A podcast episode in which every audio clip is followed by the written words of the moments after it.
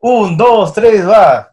¿Cómo están amigos? Bienvenidos a su podcast Crazy Automation. En este episodio, en el episodio de hoy, junto con mi colega y amigo Danilo Ramírez, tocaremos el tema llamado Hay escasez de automatizadores, hay escasez de profesionales de la automation, tanto en Quality Assurance como en Robotic Process Automation.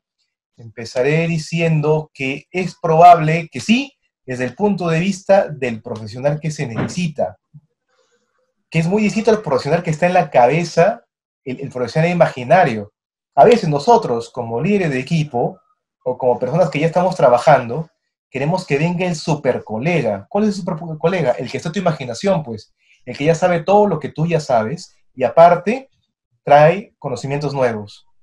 Ya, ese, ese, esa persona imaginaria, el mejor colega, o el mejor jefe, que a veces queremos, queremos que venga el mejor jefe, ese no va a existir nunca. Así que si tenemos estándares normales, realistas de lo que podemos conseguir en el mercado, aún así hay escasez.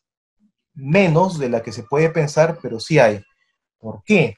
Yo he visto, he visto colegas que ingresan al área RPA, yo, yo, yo, yo he visto, gente que tiene muy buen nivel desarrollando software, manejando reuniones, manejando equipos, pensando estructurado, pero que tiene síndrome del impostor. ¿A qué me refiero? Creen que no saben, no, creen que no saben desarrollar robots.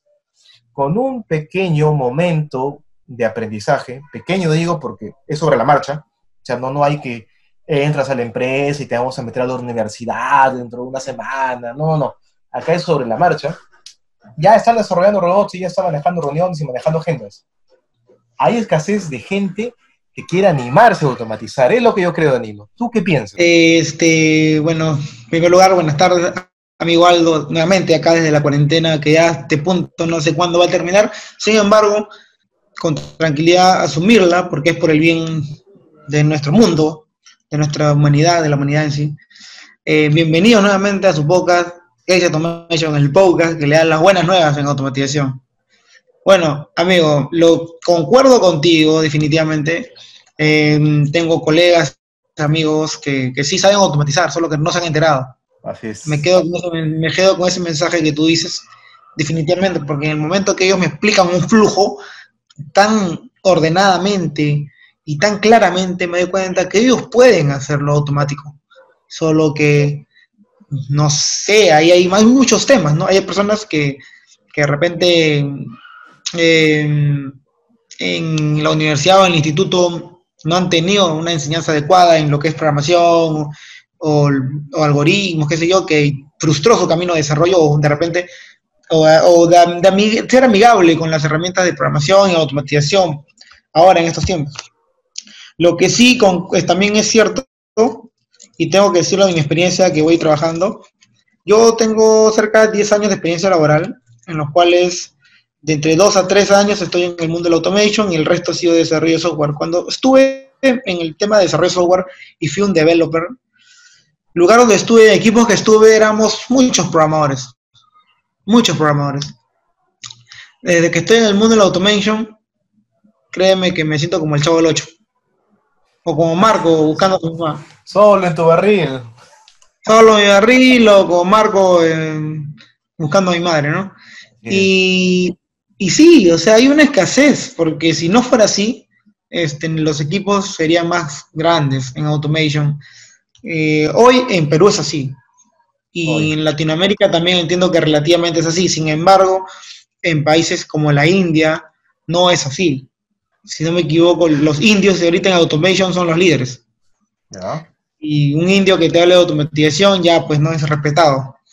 Entonces, ahorita sí hay escasez de automatización. Y para eso estamos acá, amigo, con este podcast y con nuestras publicaciones que lanzamos en LinkedIn, para invitar a las personas a, que puedan iniciar una ruta de aprendizaje en automation. Tanto tú como yo en diferentes lados estamos dando cursos. Este, una, creo ruta, que, una ruta lucrativa. Una ruta lucrativa. Escribir código, código en estos tiempos te va a dar más dinero. O sea, en pocas palabras. En pocas palabras, está demostrado. Un desarrollador en Java no va a cobrar igual a un desarrollador en Java que maneje herramientas como JUnit, TSNG, Moquito y, y, todo lo que le permita hacer pruebas unitarias. No va a cobrar igual. Correcto. Igual un tester o un, un especialista en Quality Assurance no va a cobrar igual a un especialista en Quality Assurance que maneje herramientas como Loa Runner, UFT, RFT, Selenium. Es más lucrativo, o sea, si lo queremos ver así en pocas palabras. Y lo vemos acá. Y además es más posible de hacerlo remoto. Es más posible de hacerlo remoto. Es más posible de hacerlo remoto. Una característica que ahora es muy apreciada porque los trabajos ya no serán presenciales. Quizás iremos una vez a la semana, quizás el resto del día en tu casa, en tu parque, en donde sea, pero aquí no vengas. Claro, claro. Esto, esto, va a pasar en un año, año y medio más, mientras no salga la vacuna del coronavirus todavía. Así es. Así es. amigo. ¿Hay una escasez de automatizadores? Sí. ¿Por qué? Respóndeme tú, ¿qué piensas? En, en, en, parte, en parte es, yo, yo, yo veo responsabilidad directa de las personas que hemos entrado a este mundo hace, hace algún tiempo y no hemos hecho evangelización al respecto. O sea, uno, uno ve algo, yo, yo, yo, yo, yo creo de que uno tiene que ver algo siempre. ¿Cuál es mi responsabilidad en este asunto? ¿Cuál es mi responsabilidad aquí? No he, no, no he, mencionado demasiado el tema, no he promocionado el tema este en, en, todos los lugares, que debería haberlo hecho. Pero tú vas a decir, oye, oye, oye Aldo, pero, pero mientras, menos, mientras menos seamos, vamos a ganar más. ya, pero te vas a morir de, de, de, de, de porque, te van a hacer trabajar 20 horas. Ya, entonces yo prefiero seguir viviendo, trabajar en unas saludables 12, 14 horas, digo saludables, porque también tengo proyectos personales, y que haya más gente, para que la industria crezca. O sea, acá el chiste es que la industria crezca, haya más dinero y la gente ganemos más en conjunto, como mancha. Ahora, la otra responsabilidad, eh, la otra responsabilidad es, es, es, de las personas que, que, no, que no investigamos. No investigamos, no leemos, no nos enteramos es más, si no hubiera sido por el coronavirus, Danilo, nosotros las personas de Perú ni siquiera veríamos noticias mundiales. Ya ni, nos interesaba lo que pasaba en Europa. Puros suicidios y puro peluchín éramos. Y ahora ya, pues aunque sea miramos Europa, ¿no? China. Ya que nos quede esa costumbre para entender cosas tan claves como la que tú mencionaste. ¿Cómo es el rol del, cual, del Quality Assurance Automation, el, el nombre que ya le están dando de manera mundial, SDET, software, ¿cómo era? Software.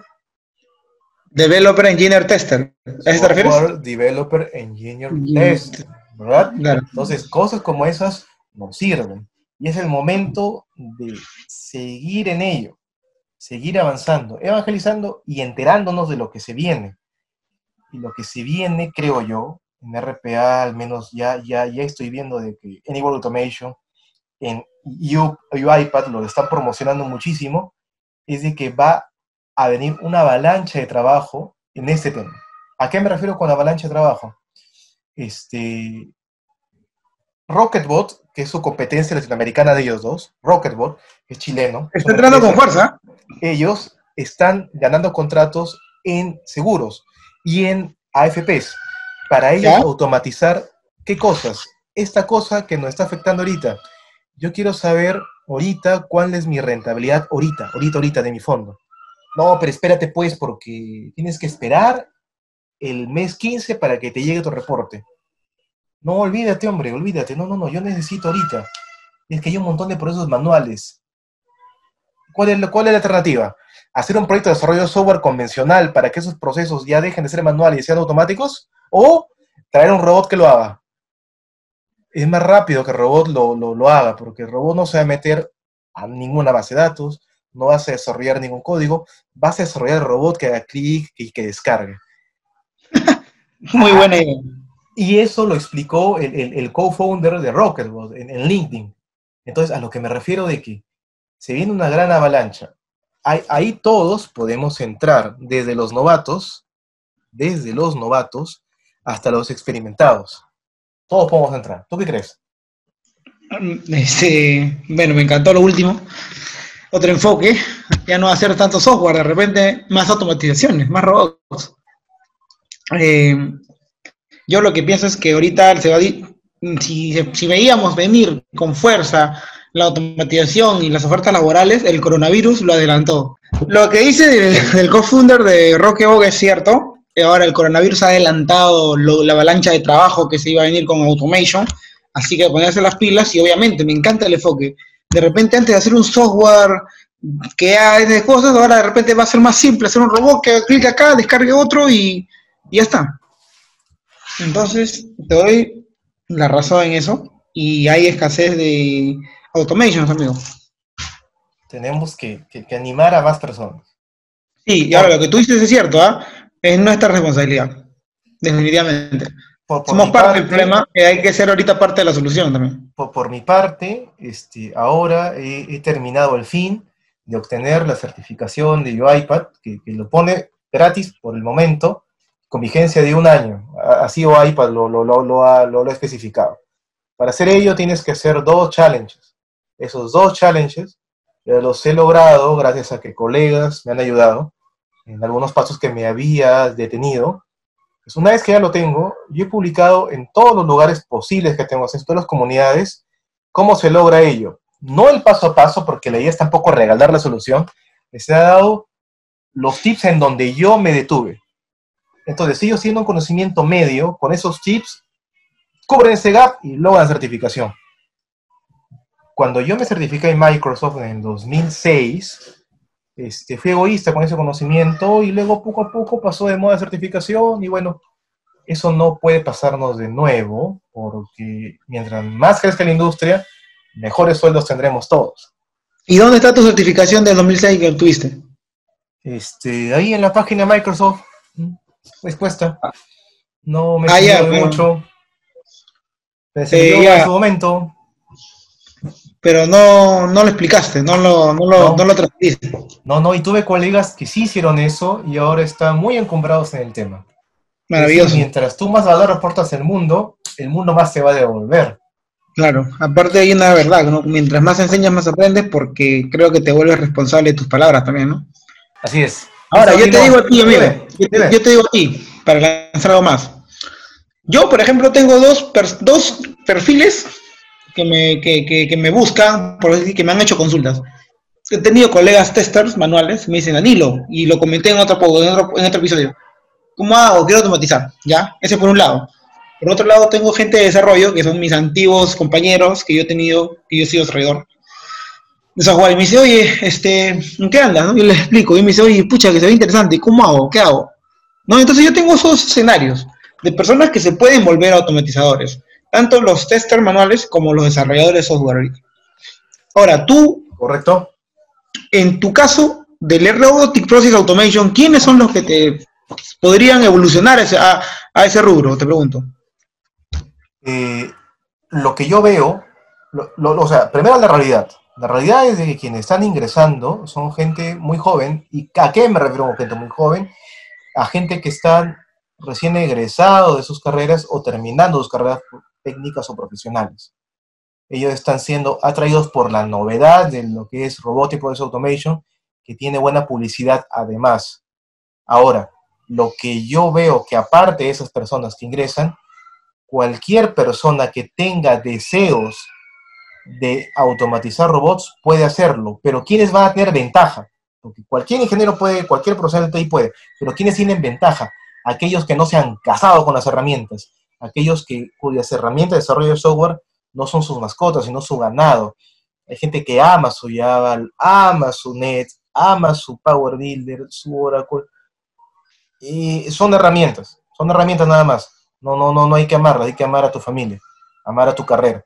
Entonces, si tú te despegas las herramientas, si tú eres desapegado a las herramientas, puedes rápidamente entrar al automation, al, al RPA. Es lo que yo veo, lo que yo creo.